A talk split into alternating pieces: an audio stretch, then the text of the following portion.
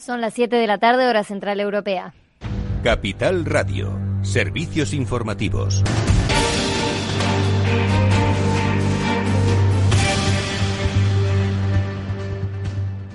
Buenas tardes. La dexametasona, un esteroide económico y muy utilizado, se ha convertido en el primer fármaco que ha demostrado ser capaz de salvar vidas entre los pacientes con COVID-19, en lo que los científicos saludaron como un gran avance.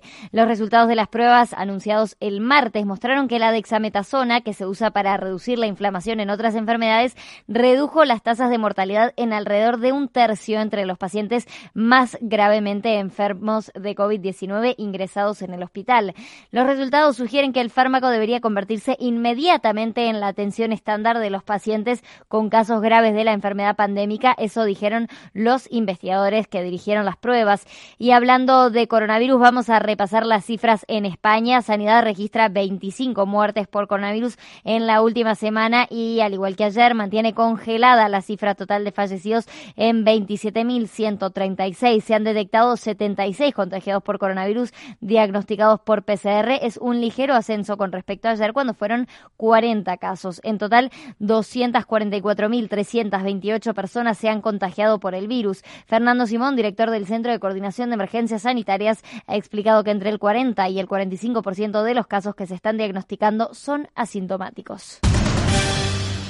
El sector turístico que ha intervenido hoy en la macrocumbre empresarial para la reconstrucción de la COE se muestra muy crítico con la labor del gobierno. Afirman que el Ejecutivo no les ha escuchado y que cerrarán miles de empresas. Lucía Martín. Es en lo que más han incidido los presidentes de CEAT y de Hostelería de España. Se quejan de que deberían adoptarse algunas medidas como las que se han llevado a cabo en otros países centradas en facilitar la supervivencia de las empresas. Entre ellas, eh, rebajar el IVA, líneas de microcréditos para pymes o subvencionar las vacaciones. José Luis Izuel, presidente de Hostelería de España, decía esto sobre el plan que se podría presentar esta semana. Bueno, necesitamos eh, planes estratégicos sectoriales. Lo van a presentar el jueves. No hemos participado, entiendo que la música suena bien, eso me ha dicho, eso me ha dicho la propia ministra, que nos va a gustar, pero nos hubiera gustado mucho más si hubiéramos, nos hubiéramos sentado a currar y decir, pues esto apárcalo o no, o tal, no confiamos mucho que solo un ambiente de funcionarios se decidan cosas eh, que nos afectan absolutamente a todos, ¿no?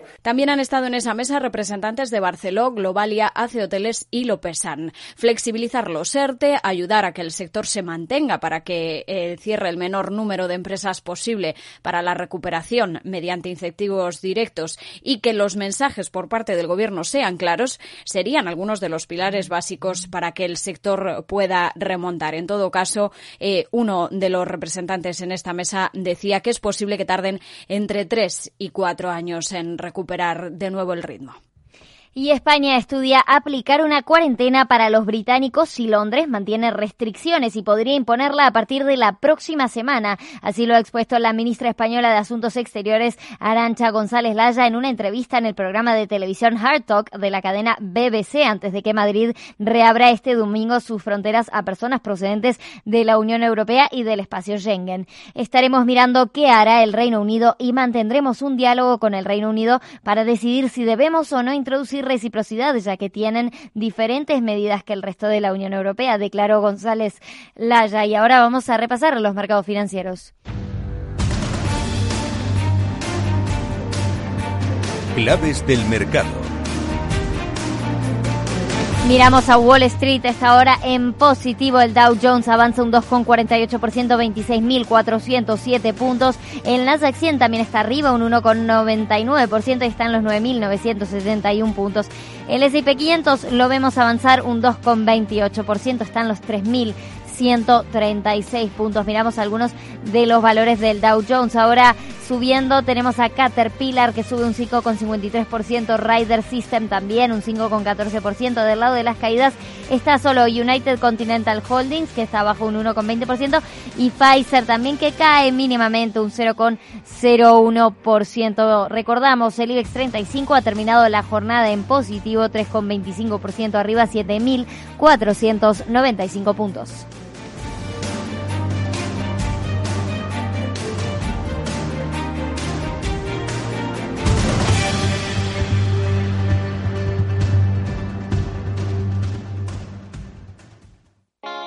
¿Está tu bufete bien posicionado en Google?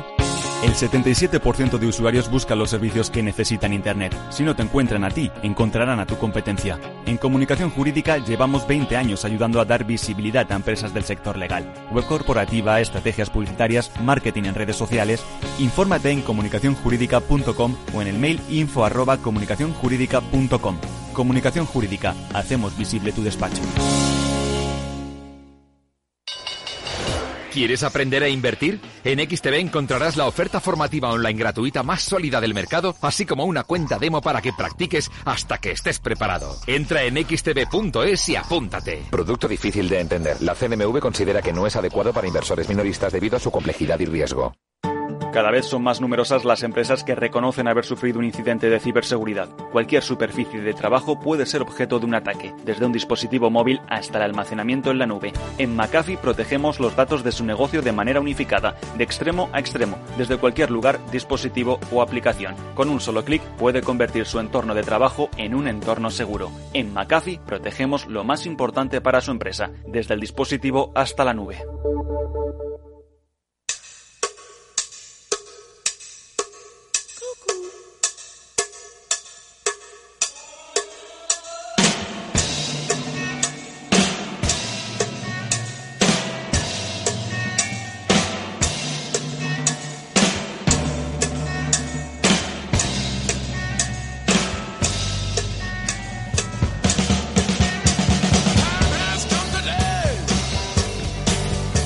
Del trabajo, After Work, con Eduardo Castillo, Capital Radio.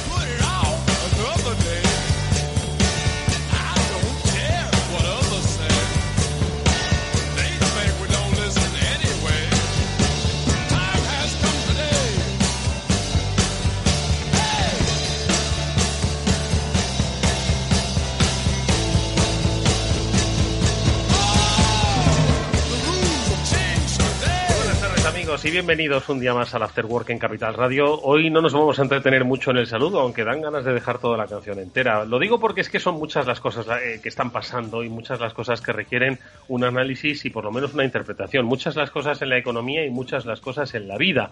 Lo digo porque esta se vuelve a entremezclar cuando parece que el protagonismo económico superaba al pandémico. De nuevo, si miramos a Oriente, el pandémico empieza a asustarnos. Y es que en Pekín hace un rato que han ordenado nuevamente el cierre de todos los colegios debido a ese rebrote en un mercado que dicen algunos que es incluso más virulento que el encontrado en Wuhan. Enseguida vamos a comentar con nuestros amigos y especialistas, con Félix López y con Chimortega, qué es lo que está pasando en China y sobre todo mm, las consecuencias nuevamente económicas que tiene pues la pandemia que ha dejado pues el, planeta prácticamente asolado.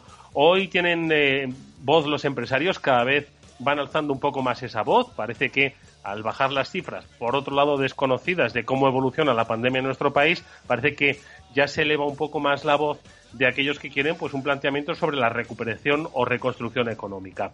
¿Y qué podemos destacar de todo ello? Pues lo que hemos oído en el boletín informativo, que el turismo obviamente está muy asustado, muy preocupado, pero realmente hay posibilidad de que la administración pública pueda ayudar a salvar algunos muebles? Ahora se lo vamos a preguntar, porque, mm, bueno, oye, si el Estado puede hacer algo por eh, evitar que se quiebren los sectores estratégicos de nuestro país, pues veamos en qué manera se deben hacer, ¿no? Más allá de los debates sobre ideología económica. Y dos, cosas que, por ejemplo, dicen en, las empresas. Dice el presidente de mm, Iberia, pues que va a ser una compañía mucho más pequeña en el futuro, porque de alguna forma, pues tendrá que mm, adaptarse a las eh, nuevas circunstancias, tanto de demanda como de mercado. Bueno, pues eh, digo un ejemplo, ¿eh? pongo Iberia porque es, como siempre hemos dicho, la aerolínea de bandera. Bueno, pues de todo ello vamos a hablar ya con nuestros amigos invitados, que digo, ya están sentados a la mesa. Félix López, ¿qué tal? Félix, ¿cómo estás? Buenas tardes. muy buenas tardes. Estamos bien. También estás bien, ¿no? Me alegro, que siga así, que siga así. Chimo Ortega, buenas tardes, amigo. Buenas tardes, Eduardo Castillo. Hola, Félix. ¿Qué Chimo? Oye, eh, si os parece, vamos a empezar por lo sanitario, ¿vale? Y por ese rebrote, porque yo siempre digo a modo de chanza, como si fuese yo un, un tuitero anónimo, ¿no? Que todo aquello que llega de China, digo como noticia o como cifra, hay que multiplicarlo por 10, ¿no? Para aproximarse a una realidad. Lo digo, ojo, sin fundamento, ¿eh? Lo digo, insisto, como tuitero, ¿no? Como hater. Entonces, eh, de nuevo estamos viendo un, un, un rebrote, además en Pekín, que está llevando, que está teniendo consecuencias. Consecuencias en las empresas otra vez, teletrabajo, consecuencias en las escuelas, cierre de los colegios. Y todo el mundo para casa. ¿Cuánto ha durado la nueva normalidad en China? Pues un mes y medio, Félix, ¿qué te parece? Sí, una situación no diría extraña, porque de alguna manera es previsible que en un país tan grande pudiera haber rebrotes, pero parecía que lo habían controlado, ¿no? Es difícil hacerse una idea ahora. Eh, en realidad es bueno saber que esto esté ocurriendo y ver cuáles son las medidas, si lo solucionan, ¿no? Porque esto es lo que hemos estado hablando varias veces de lo que vamos a ver en Europa. Es decir, vamos a ver rebrotes de esto, la clave es cómo se controla. ¿no? Entonces es lo que no sabemos bien de, China, ni cuán grande es, ni tampoco las medidas que están tomando exactamente, ¿no? Así que ver el desarrollo de todo esto va a ser bastante crítico, porque casi, ya lo hemos comentado aquí varias veces, nos podemos ref ver reflejados un poco con unos meses de retraso en Europa de lo que puede pasar pasando en China. Bueno, yo te digo que al, ritmo que vamos, de cómo está la calle y cuál es la actitud propia que estamos adoptando, ojo, y yo me incluyo, hombre, obviamente yo trato de eh, tener pues unas medidas de seguridad de higiene en, en, el contacto personal y en las salidas a la calle, pero al final, lo quieras o no, estás deseando salir, ¿no? Y salir de Madrid. Yo estoy deseando salir de Madrid, a ver si me dejan, ojo. Y no voy a decir que soy madrileño, voy a sacar mis, mis ancestros extremeños para que no me digan nada, ¿no? Chimo, ¿tú cómo lo ves? Pues yo lo veo que asusta, asusta antes de tiempo. Quiero decir, siempre hemos hablado de un rebrote en octubre, noviembre, cuando viniera el frío, eh, un rebrote controlado y resulta que en China, en el país de origen, donde ya casi no hay COVID o no había COVID o casos nuevos, eh, tenemos un rebrote que además asusta más porque mmm, yo no, de verdad no me lo explico. Ahora parece ser que si el salmón noruego o el salmón de no sé dónde puede ser el origen. O sea, mmm, a ver, pongámonos de acuerdo porque la desinformación es muy mala, ¿sabes? Entonces, esto no se transmitía solo de persona a persona. Entonces, claro, estas cosas asustan, asustan mucho porque es verdad que, que te sacan un poco de la zona de confort en la que estabas y en la que parecía que te ibas a mover. Oye, Félix, ¿y esto cómo puede afectar? Porque recuerdo un poco esa reflexión eh, inicial que acabas de hacer. Pues eh, recuerdo cuando la hiciste, ¿no? En este programa dijiste, oye, eh, hay que asumir riesgos, ¿no? Y hay que asumir un riesgo y en realidad ahora no es controlar la pandemia, sino controlar los rebrotes. Y para eso, pues hay que asumir riesgos, ¿no? En esta desescalada, las fases, etcétera, etcétera, ¿no? Entonces, esta asunción de riesgos y este control de, de rebrotes, eh, ¿en qué medida van a, pueden afectar a, la, a una economía de, de reconstrucción? Bueno, sigue afectando mal porque los sectores más castigados pues siguen siendo castigados, ¿no? Es decir, de alguna manera pues la industria en general pues ya se ha recuperado y si no hay un rebrote muy grande pues eso seguirá funcionando. Pero en aquellos sitios donde donde la interacción personal es muy grande, pues, pues en el turismo, no, los restaurantes, en fin, todos los lugares cerrados, etcétera, pues ahí sigue la crisis, ¿no? Y esa es una parte muy importante del mundo no en el sistema educativo, es decir, que, que realmente si hubiera haber un segundo rebrote, las consecuencias económicas pues serían tan graves casi como la primera, ¿no? Y por eso pues hay que ver muy bien a ver qué es lo que lo que puede estar pasando. También es cierto que que lo que se ha hecho en la mayor parte de los países pues ha sido bastante heroico. Es decir, tener a la gente entre dos y tres meses entre cuatro paredes, no, es absolutamente increíble, ¿no? Pero eso no puede continuar mucho más, ¿no? Yo estoy, Entre otras cosas, con porque Félix. está cambiando además bastante. Imagínate que nos el- dicen ahora que nos confinamos otra vez. ¿Y tú imaginas? Oye, perdonar, hay muchísimas, muchísimas empresas, no ni una ni dos, y sobre todo muchas de ellas multinacionales, que le están diciendo a la gente que no vuelva a la oficina hasta septiembre, como mínimo, y que en septiembre se estudiará. Esto Yo te- eh, yo ya está sucediendo. Hay invitados a Capital Radio que sus multinacionales han aconsejado que no vayan presencialmente digo a la radio como a, una reunión fuera, ¿eh? aunque ya se esté desescalando, ¿vale? Eso es las multinacionales. Claro, y mucho hablamos de la movilidad por el transporte aéreo y tal, ni un viaje a unas oficinas centrales, vamos, ni por asomo, para eso hemos descubierto el Zoom y todas las plataformas paralelas, ¿sabes? Es que esto, esto es así, y entonces, eh, ¿sería horrible que nos volvieran a confinar? Sin duda, pero igual también el problema es un no lo sé, pero quizás sea un problema de velocidades y de cómo lo estemos afrontando. Lo hemos hablado desde que empezó el desconfinamiento. Eh, los famosos paseos de Félix, que, eh, que es que veías a la, a la gente hacinada por la calle y dices, señores, podemos tomárnoslo con un poquito más de responsabilidad. Claro, claro. No, pero un poco un poco lo, lo de volviendo un poco al origen de toda esta charla que es el tema chino y de lo que podemos ver dónde pueden haber los repuntes, pues ha sido extraño, ¿no? Echarle la culpa al salmón a mí me sí, a mí me parece la cosa más exótica que hay, pero... El salmón, pero es que, escucha, el salmón siempre es damnificado cuando hay bulos. Yo recuerdo hace muchos años. Que no, de verdad. Vamos a hacer, salvemos al salmón. seguro que se acuerda Luis Vicente. Eh, hace años salió un estudio, de repente una mañana nos levantamos con que un estudio científico eh, apuntaba que, había pues unas trazas cancerígenas en el salmón. Y eso, pues claro, eso era un golpe alto de la industria. Bueno, pues claro, me recuerdo que fue un revuelo informativo, ¿no? De día y de repente se diluyó aquello, no, no pasó a mayores, el estudio aquel científico se vino para abajo, no sé si era verdad, si era mentira, si era una bomba de, de, un, torpedo teledirigido, pero recuerdo que el salmón se llevó una buena tunda, estoy hablando de hace muchos años. ¿eh?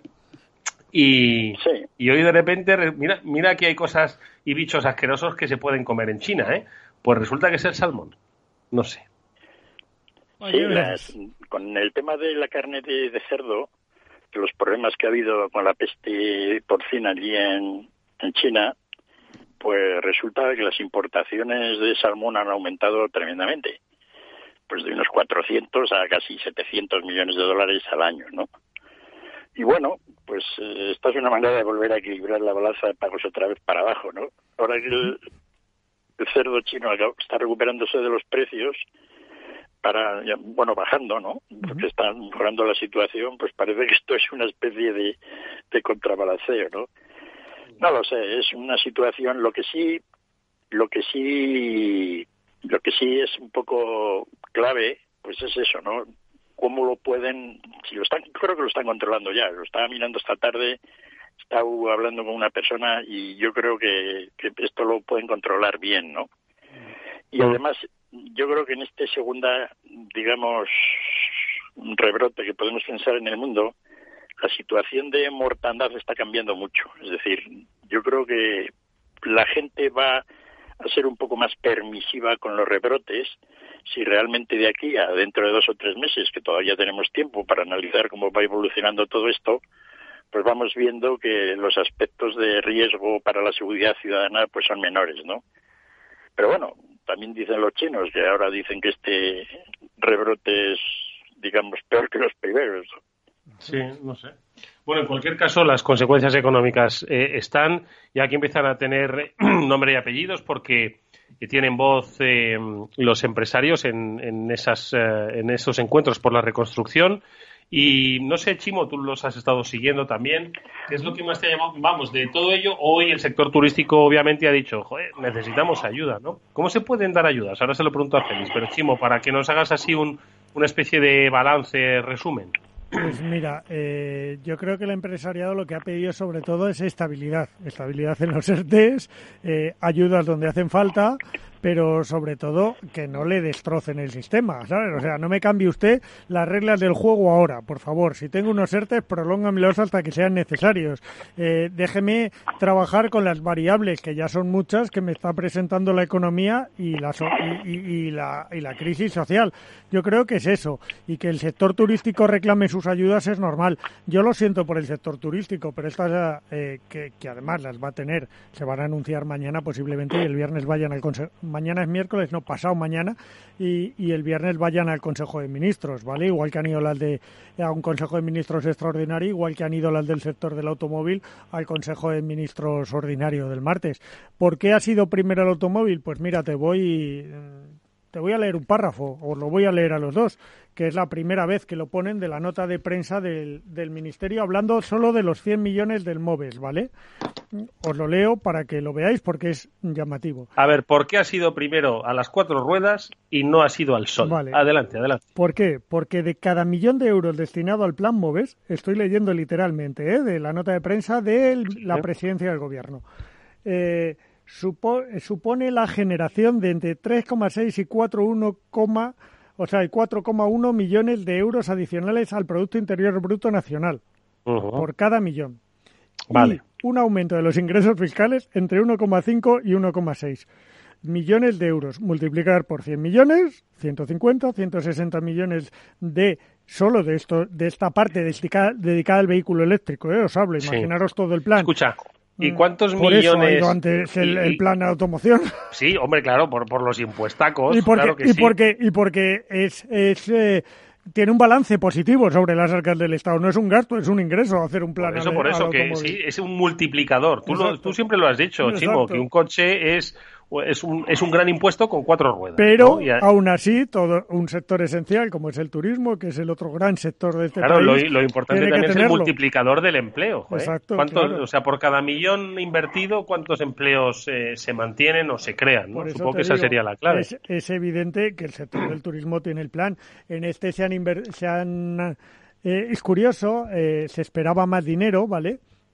Y ha sido 3.750 millones de euros el plan total, ¿vale? Pero el presidente del gobierno ayer en la, en la presentación del plan dejó caer que es que todavía no teníamos los fondos europeos, ¿vale? O sea que posiblemente hasta los 7.500 o los 10.000 o es, todas esas cifras que ha dicho varias veces y que no sabemos con cuál quedarnos, pues llegue a través de esos fondos europeos cuando estén aprobados, que todavía no lo están. Oye, Félix, si tú eh, fueses, que podría serlo perfectamente, ministro de Economía de, del Gobierno de España o ministro del Gasto. Vamos a crear un nuevo ministerio, ¿vale? Ministerio del Gasto para, para la reconstrucción. Tú, que, para, para evitar un, un descalabro ¿no? de, de, las estructuras económicas de nuestro país, ¿qué harías con, con el dinero que además, imagínate que, que, bueno, no es que nos sobre, pero, pero tenemos, tenemos recursos. ¿Tú qué harías? A ver. Bueno, primero gastárselos en los sectores donde realmente el multiplicador sea el más avanzado, ¿no? Un poco como idea, ¿no? Y luego, pues, el desarrollo a largo plazo. Está claro que todas las cifras que nos ha comentado Chimo, que han puesto en el documento, son todas mal hechas, no más falsas. Bueno, ¿no? Porque... es bastante mal, ya te lo digo yo. No, no, porque lo, todos esos coches son importados, ¿no? Entonces se cae el multiplicador abajo. Es decir, es muy mala idea. Yo, cuando hubo el anterior programa de Cash for Clunkers y todo aquello, yo estuve tratando de ver en el mundo si había algún estudio bien hecho de quién había beneficiado realmente todas estas subvenciones a los automóviles. Uh -huh. no, y no, no he encontrado ninguno, ¿no? Entonces yo entiendo que tú puedes subvencionar a un automóvil y al que lo va a comprar pues le sale más barato si es que realmente las subvenciones le repercuten a él se puede repercutir un poco, digamos, a los concesionarios de los automóviles, que probablemente sería un poco las personas más cercanas. Pero a la industria como tal, el 85% de los coches que se venden en España son importados. Este es un buen programa para subvencionar la industria alemana. ¿No? ¿Por qué, ¿Por qué lo hacen? ¿No? Primero ponen todas esas cifras que yo estoy seguro que están mal hechas. O sea, no, de aquí, pero, total, pero, pero, porque incluso no puede ser que no llegue ni a uno, el multiplicador porque los coches son importados. ¿no? Eso hay que entenderlo claramente, no es lo mismo que sea un coche español. Claro, eso, eso también es verdad. Ahí, eh, en ese sentido, es como si todos nos compramos un Ford hecho en Almusab, pero no nos compramos todos un Ford ahí, ¿no? Entonces, si vamos a comprar coches españoles, entonces sí.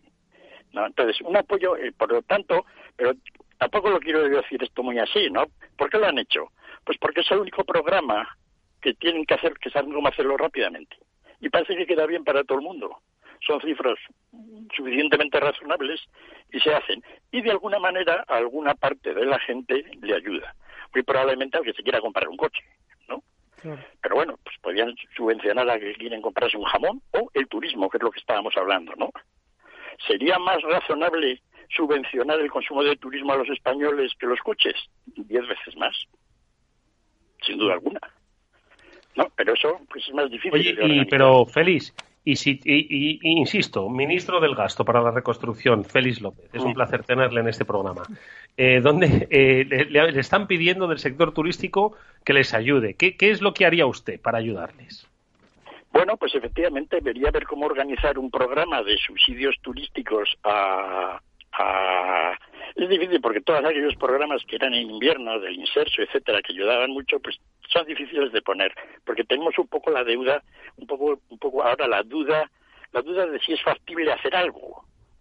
¿no? Por lo tanto, lo que contaba Chimo de que lo que piden los empresarios es de que se prolonguen los los, los, ERTE, pues es muy razonable, porque esa es la ayuda más grande y además mientras se mantenga toda esta, digamos, duda de si realmente podemos ayudar algo, porque tú puedes hacer un programa de ayudas, pero que en realidad la gente no vaya. Es cierto que si la gente no va, pues tampoco te lo gastas, con lo cual no hay mayor problema, ¿no? Ayudas al transporte, digamos, de los turistas que vienen fuera, un poco que tiene que ver con el tema aéreo, es decir, solucionar todo un poco la cadena de movimiento, ¿no?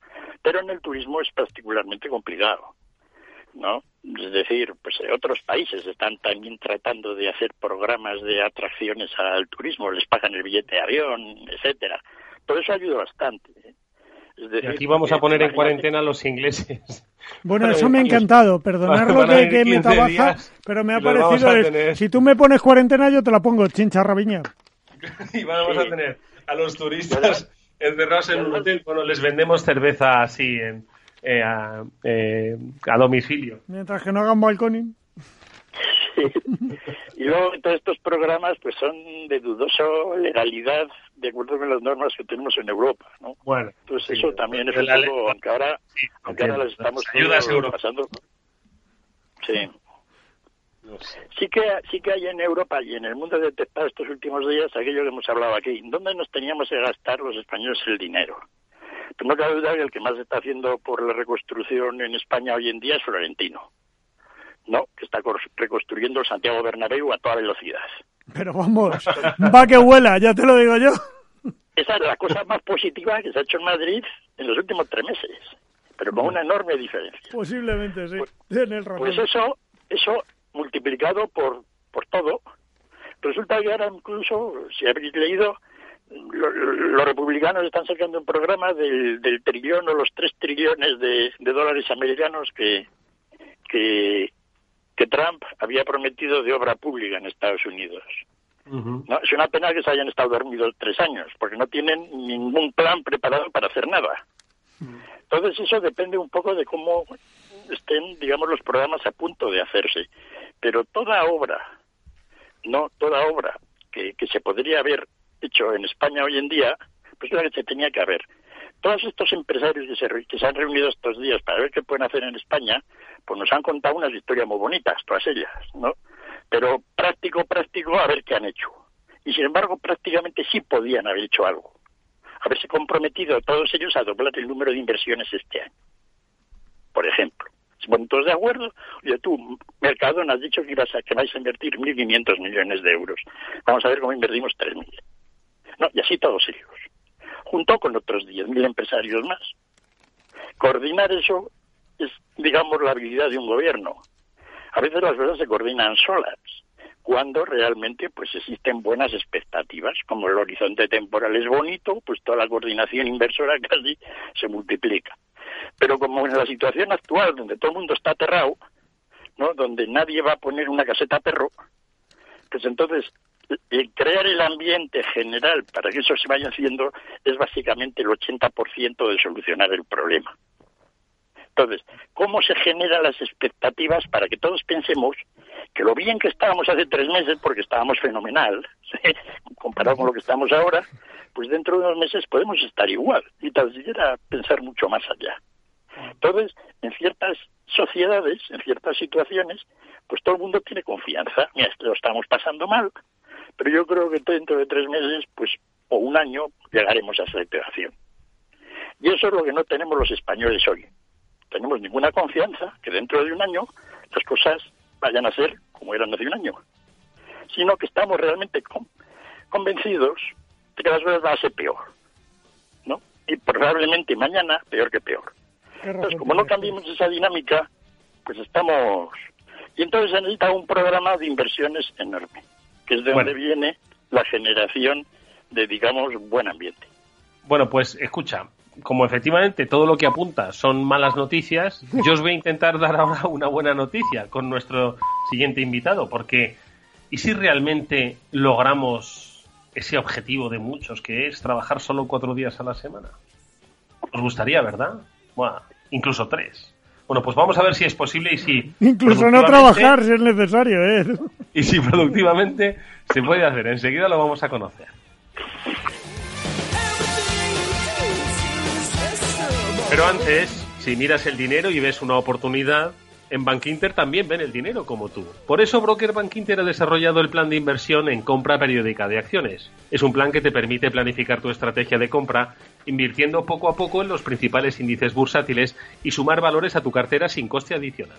Solo tienes que elegir el valor en el que invertir, la periodicidad y el importe a invertir. ¿Cómo lo puedes hacer? Entra en brokerbankinter.com y activa la compra periódica de acciones con el banco que ve el dinero, igual que lo ves tú.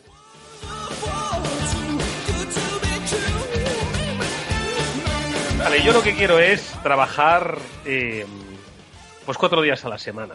Ahora, ¿es posible eso? Ojo que el, el tiempo de COVID-19 nos ha dejado un escenario para pues repensar un poco las fórmulas de trabajo, el teletrabajo, la conciliación, la optimización de recursos, de espacios, de tiempo. Esto es algo que vamos a comentar con nuestro siguiente invitado, que es José Canseco, que es profesor de la Escuela de Negocios EAE e Business School. José, profesor, ¿qué tal? Muy buenas tardes. ¿Qué tal? Muy buenas tardes. Nos va a dar una alegría. Podemos, vamos realmente a trabajar cuatro días a la semana o anda un poco lejos. Ojo, que en febrero muchos decían que lo del teletrabajo andaba un poco lejos y no se han dado cuenta y ya lo han incorporado a sus empresas. Igual aquí estamos en la misma situación o va un poquito más tarde. Sí, es verdad, están cambiando, están cambiando muchas cosas. Eh, hombre, pues es un momento de cambio, pero también de oportunidades. Yo creo que eh, cambiar a cuatro días eh, de jornada semanal pues es un cambio un poco rápido y abrupto. Lo veo en parte viable, pero a largo plazo. Yo creo que a corto plazo eh, no es demasiado viable porque puesto que hay un incremento de coste, también es verdad que puede haber un incremento de la productividad, ¿eh?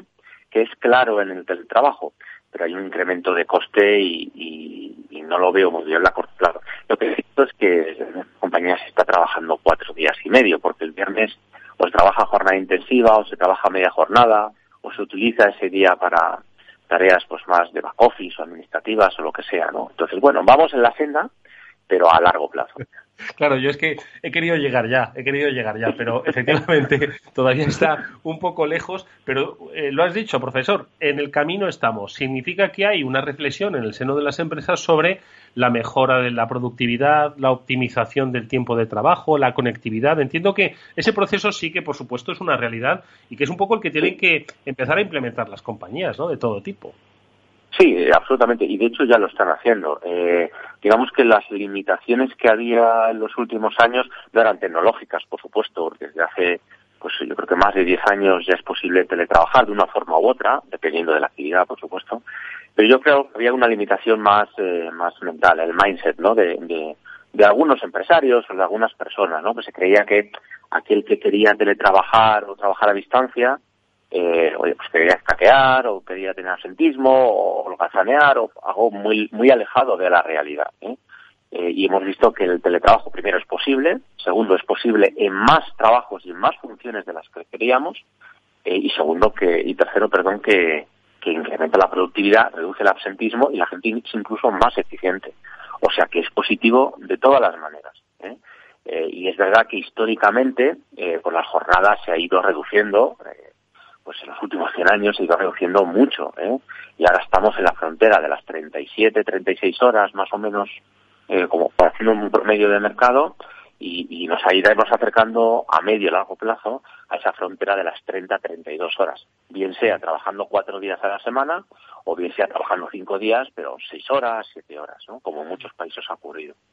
Eh, profesor, hay muchas empresas que con la desescalada, pues algunas están diciendo que eh, no vuelvan hasta septiembre por una cuestión puramente de, salud, ¿no? Hay otras que, están diciendo, bueno, vamos pues poco a poco a incorporarnos y otras que están diciendo, pues que venga, que a ver si empezamos a volver a la, a la oficina, ¿no? Entonces yo me quedo un poco en estas últimas.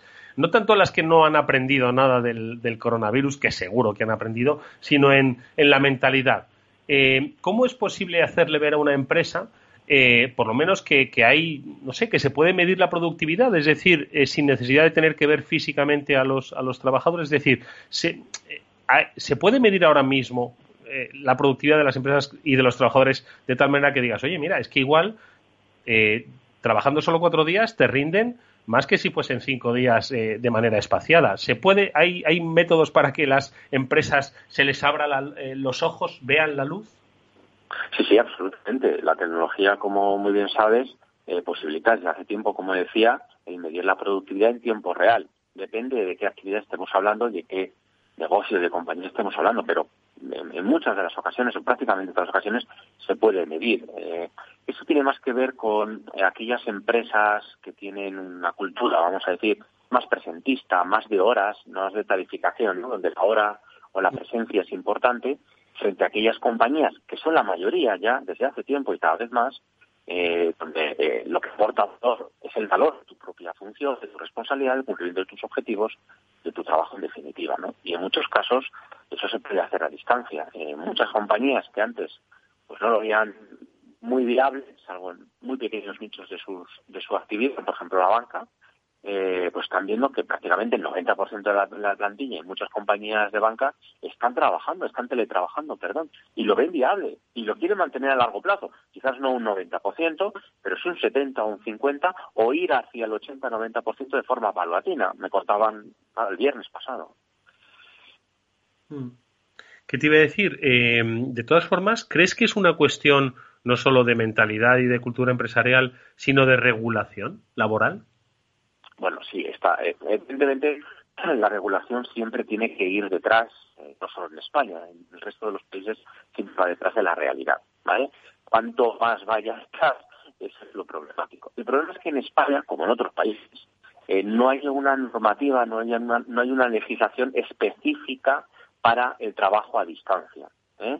Eh, digamos que podemos asimilar determinados, el artículo 13 de los estatutos de los trabajadores, determinadas normativas, determinada normativa de, la prevención de riesgos laborales, de, la ley orgánica de, de, sí, de la prevención de riesgos laborales, perdón, mm. em, y de prioridad y de no te sale ahora, disculpadme. Bueno, se, ha, que se ha enganchado ahí, no pasa nada. Sí, me he enganchado, me he enganchado. eh, eh, no me sale, la tengo la puta no me sale, pero bueno, la diré. Vale, digamos que hay determinada normativa que es asimilable, pero no es dedicada. Por, ejemplo, eh, si tenemos una baja y estoy en mi casa teletrabajando, ¿es baja laboral? Hombre, pues sí, porque estoy dentro de una franja horaria que he establecido con el empleador y estoy en mi centro de trabajo, que en este caso es mi casa, ¿no? Pero debería haber una normativa específica, ¿no? Tanto en el caso de prevención de riesgos como de protección de datos, que no me salía antes, de protección de datos, cuando puedo llamar o puedo contactar con el empleado, cuando hay momentos de desconexión, cuando tengo privacidad, cuando no, cuando debo responder y cuando no. Por lo tanto, esta iniciativa que, está estudiando el gobierno de establecer una normativa dedicada que beberá de algunas normativas que ya existen, como estábamos diciendo, pues es una estupenda noticia, ¿no? Y se está haciendo en otros países, por supuesto.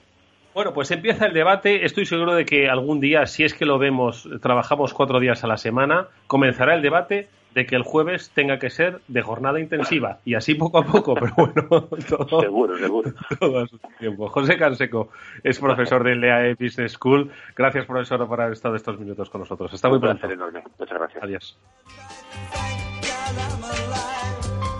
After Work, con Eduardo Castillo. Están aumentando los ciberataques a empresas y nosotros trabajando la mitad desde casa. Imagínate la protección que tenemos. Aquí contamos con las soluciones de ciberseguridad de OnRetrieval. Nos aconsejaron desde el principio y diseñaron un plan para proteger toda nuestra red. Y eso que la mayoría teletrabajamos. ¿Y estáis tranquilos? Claro. Nos gestionan la seguridad de forma remota, previenen ataques y robos de información y además son especialistas en recuperación de datos. On Retrieval, soluciones de ciberseguridad para su negocio. Llame al 900 900 381 y pregunte por la promoción Capital Radio y On Retrieval. Si llama este mes, le haremos una auditoría de seguridad totalmente gratis.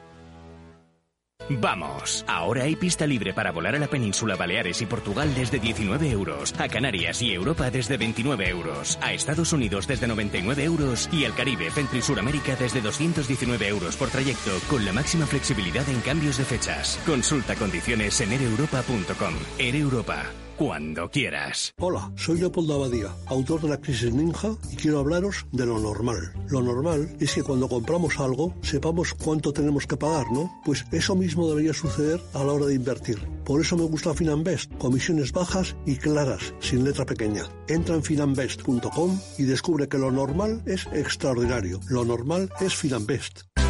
El próximo 17 de junio, webinar de inversión en Capital Radio. Nos acompañarán Pilar Bravo, directora de Relación con Inversores y Desarrollo de Negocio de GESConsul, Josep Ayarri, director de Gestión de Activos y Análisis de Arquia Profim, y Luis Martín, director de Ventas de BMO Global Asset Management. Desvelarán las claves y las oportunidades de inversión en los mercados. Reserve su plaza para esta jornada conducida por Luis Vicente Muñoz en el mail eventos@capitalradio.es y recibirá el enlace para acceder al webinar. El 17 de junio a las 17 horas, webinar de inversión en Capital Radio. Eduardo Castillo en Capital Radio, After Work.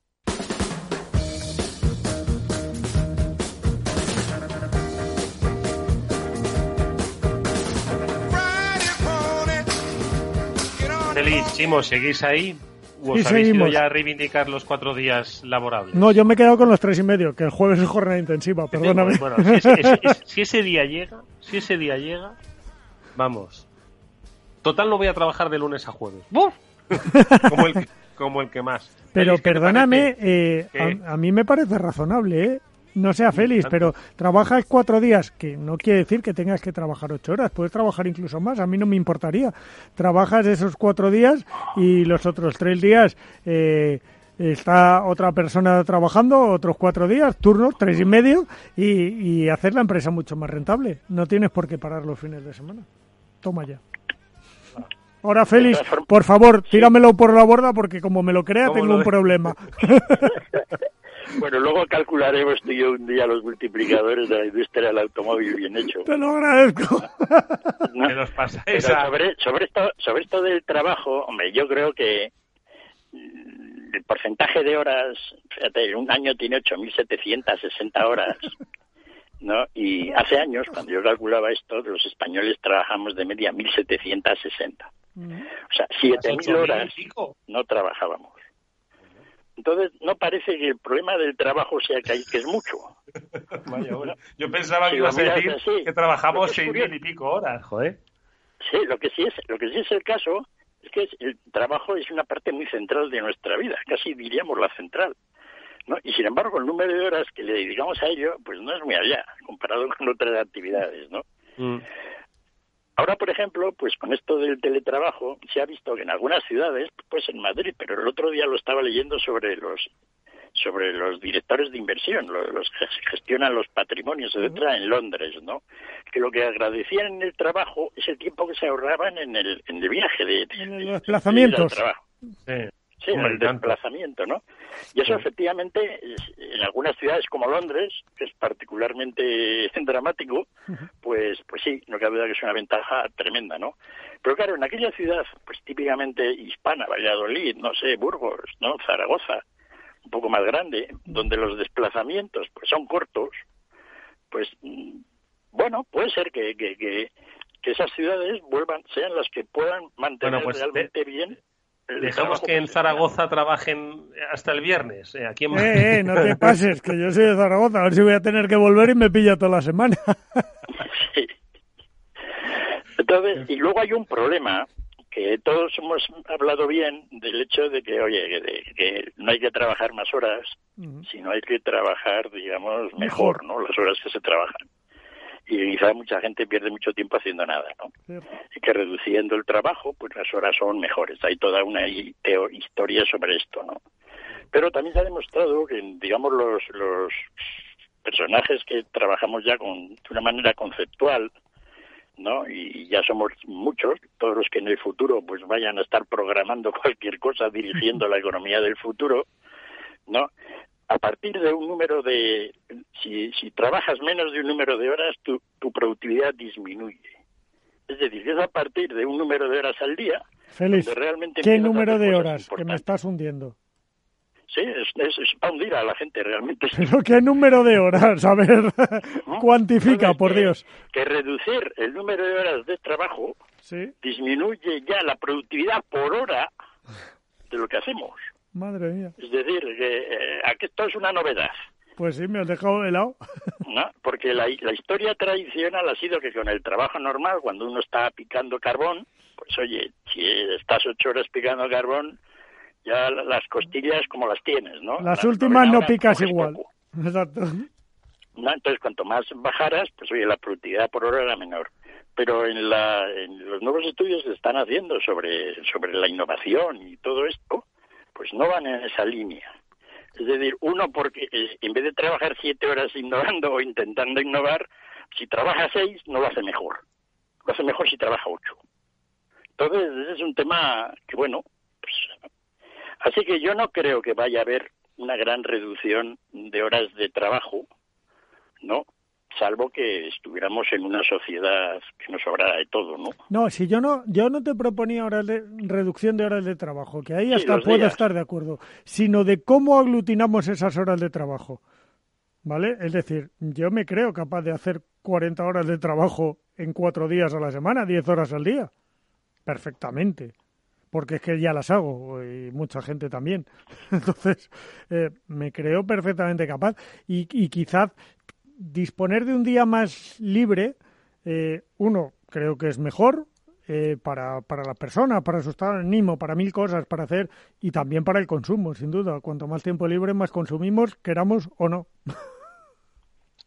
Bueno, pues Bueno, bueno. eh, escucha, que el debate está y lo vamos a dejar abierto. Nos gusta Sí, porque este Félix me va a hundir cualquiera, hoy me hunde Pero- cualquier, cualquiera quería- de mis de mis reflexiones, con lo cual hoy déjale, por favor. Sí, hoy está, hoy está no, deconstructivo, no te reconstructivo. lo acepto. Bien, gracias, Félix. Oye, que yo no quiero irme sin hablar de otro tema que surgió esta, a, a principios de semana o el fin de semana, pero en esta sociedad líquida y precoz, eh, pues ya nadie habla de ello, que era la propuesta que hizo el PSOE de, de que se acabase progresivamente con el dinero en efectivo. ¿no? Yo os quiero preguntar, Chimo, Félix, ¿cuándo fue la última vez que pagasteis con unas monedillas o con un billetillo? Igual es esta mañana, pero yo tengo que confesar que hace tiempo. Pues yo no tanto, porque hay veces que las compras pequeñas sí que las pago con efectivo, lo reconozco. Soy un clásico. Yo ¿Tú, Félix? meses. Yo cuatro meses, pero llevo algunas monedas para dar propina. Sí, eso me parece muy bien, ¿eh? Eso me parece muy bien. Yo no tengo... Es lo, lo Sí, sí. pues a los que están en la puerta del supermercado, etcétera, ayudándote un poco, ¿no? A, Sí. a coger el carrillo y eso. Pero Vale. pero sí, eh, desde, desde esta etapa del coronavirus, pues, pues todo lo hemos pagado con, con tarjeta, ¿no?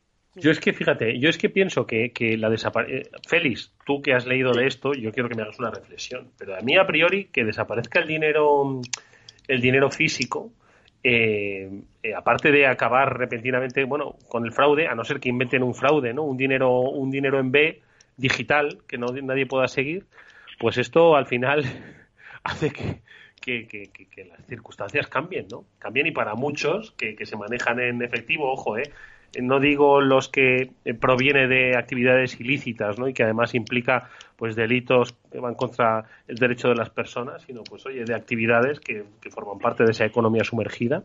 ¿Qué es lo que puede suponer la desaparición del dinero físico? ¿Es- ¿Esto es real o es un o es, eh, pues una reflexión, pues, que es- son como las cifras del automóvil? A ver. Ya, ya te vas a sorprender lo que puede significar la desaparición del dinero físico. Es una cosa muy curiosa, pero yo estoy de acuerdo que efectivamente, pero en realidad en muchos sitios el dinero físico ya cada vez tiene menos importancia. Es decir, aquí en España, pues estamos, yo digo, yo he pagado por con tarjeta todas las compras, pero bueno, lo- los chinos están pagando con aplicaciones de pago móvil desde hace ya ni se sabe, lo mismo que en muchos países de África.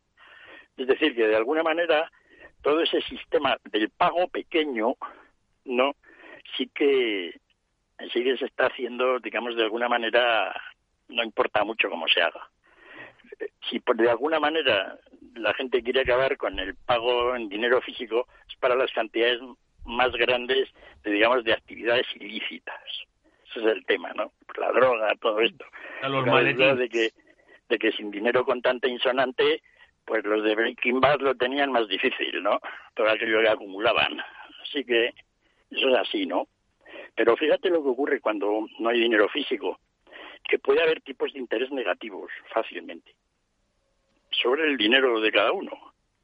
Es decir, si hasta ahora hay tipos de interés negativos del 0,20, 0,25 y no pasan de ahí 0,30, no sé cuánto, es porque si no tú acumulas dinero físico.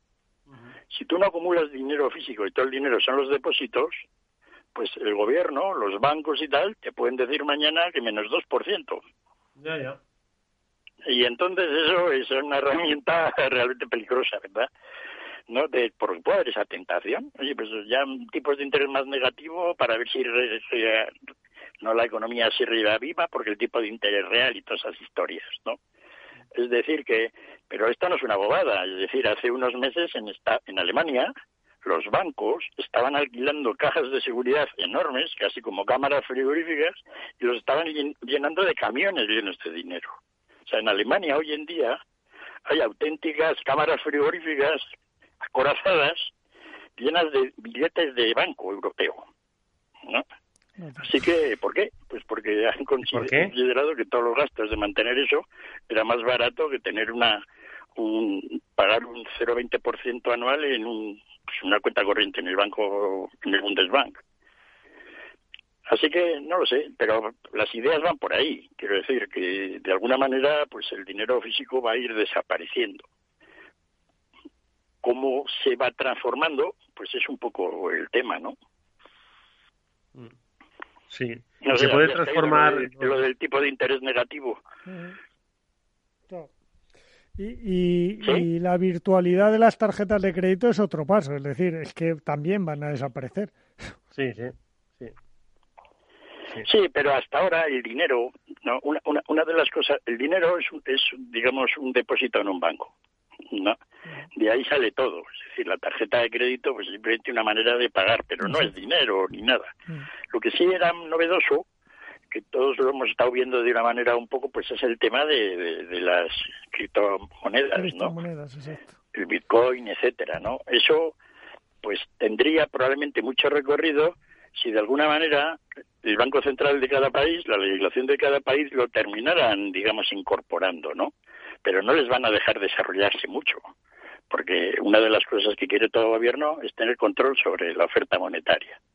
Y me da la impresión que de momento estamos años luz de que esa, digamos, esa prerrogativa se conceda a gente por ahí que hace criptomonedas, ¿no?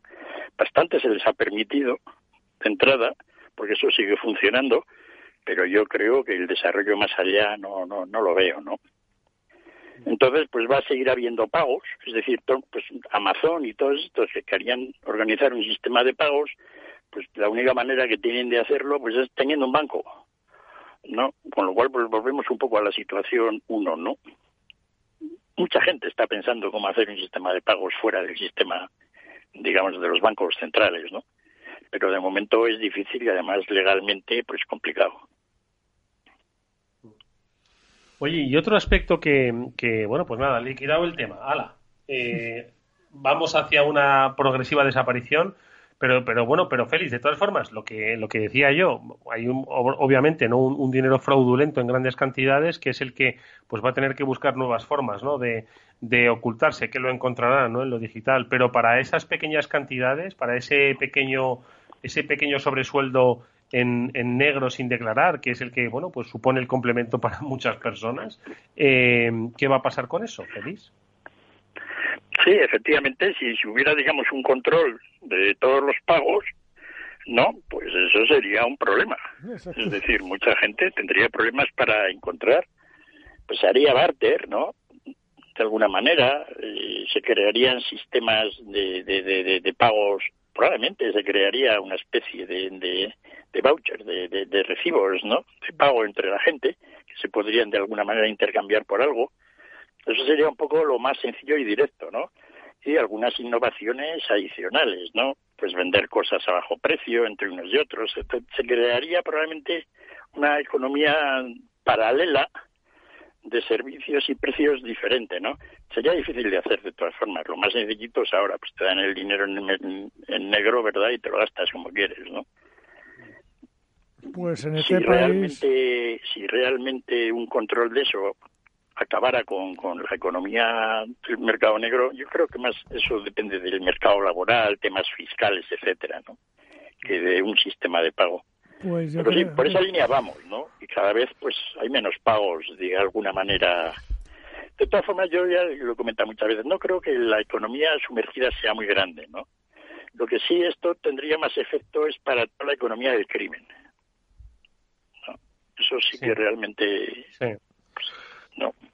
Pero para la economía sumergida, bueno, también, ¿no? Pero yo creo que hay probablemente habría más hueco, ¿no? Pero sí, a la gente de, de, de pues, a todos los cárteles de la droga, etcétera, pues fíjate que, palo, ¿no?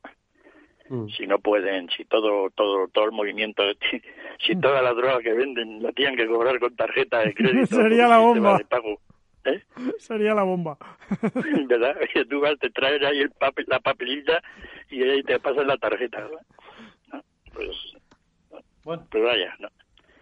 Pero no cabe duda de que sí, ¿no? Y ya va siendo hora en Europa, que es que estamos, estamos años luz de lo que hay por el mundo, ¿no? De que la gente ya pues paga con el con el móvil fácilmente, ¿no? Paga con la cara ya.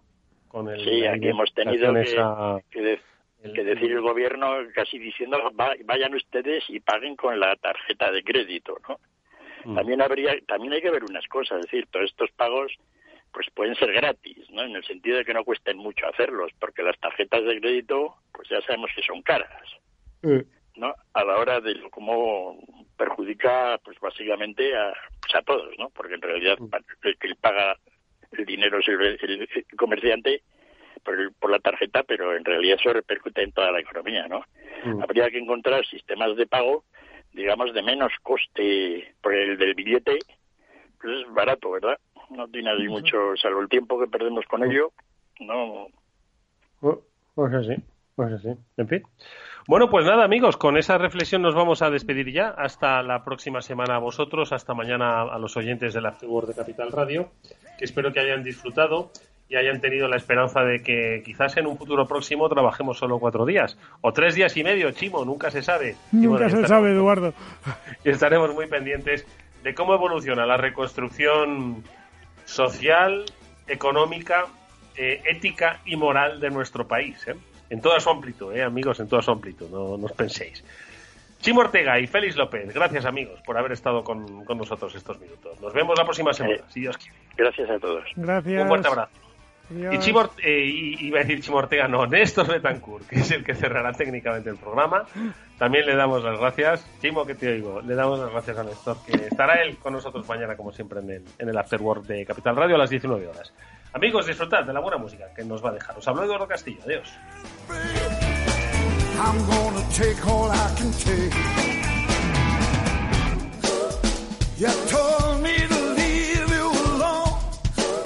My father said, come on home. My doctor said, take it easy. Oh, Whole bunch of loving is much too strong. I'm added to you.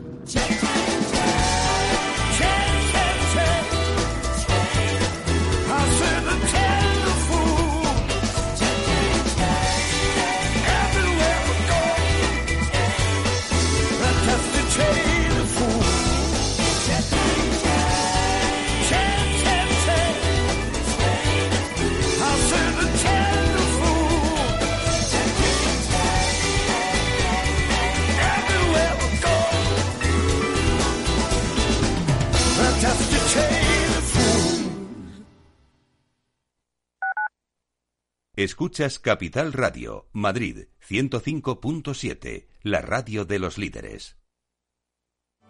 Hey, me alegra saber que estás bien, que te has tomado en serio las medidas de protección en tu trabajo. Mascarilla, distancia de seguridad. En fin, quería darte las gracias por entender que la prevención es cosa de todos. Las medidas de prevención de riesgos laborales te ayudan a prevenir el COVID-19. Infórmate en el 900-713-123. Comunidad de Madrid. Esto te estás perdiendo si no escuchas a Luis Vicente Muñoz en Capital, La Bolsa y la Vida.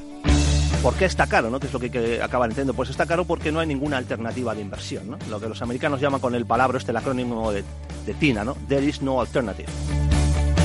Fernando Aguado, director de inversiones de Fonditel. No te confundas. Capital, La Bolsa y la Vida con Luis Vicente Muñoz, el original.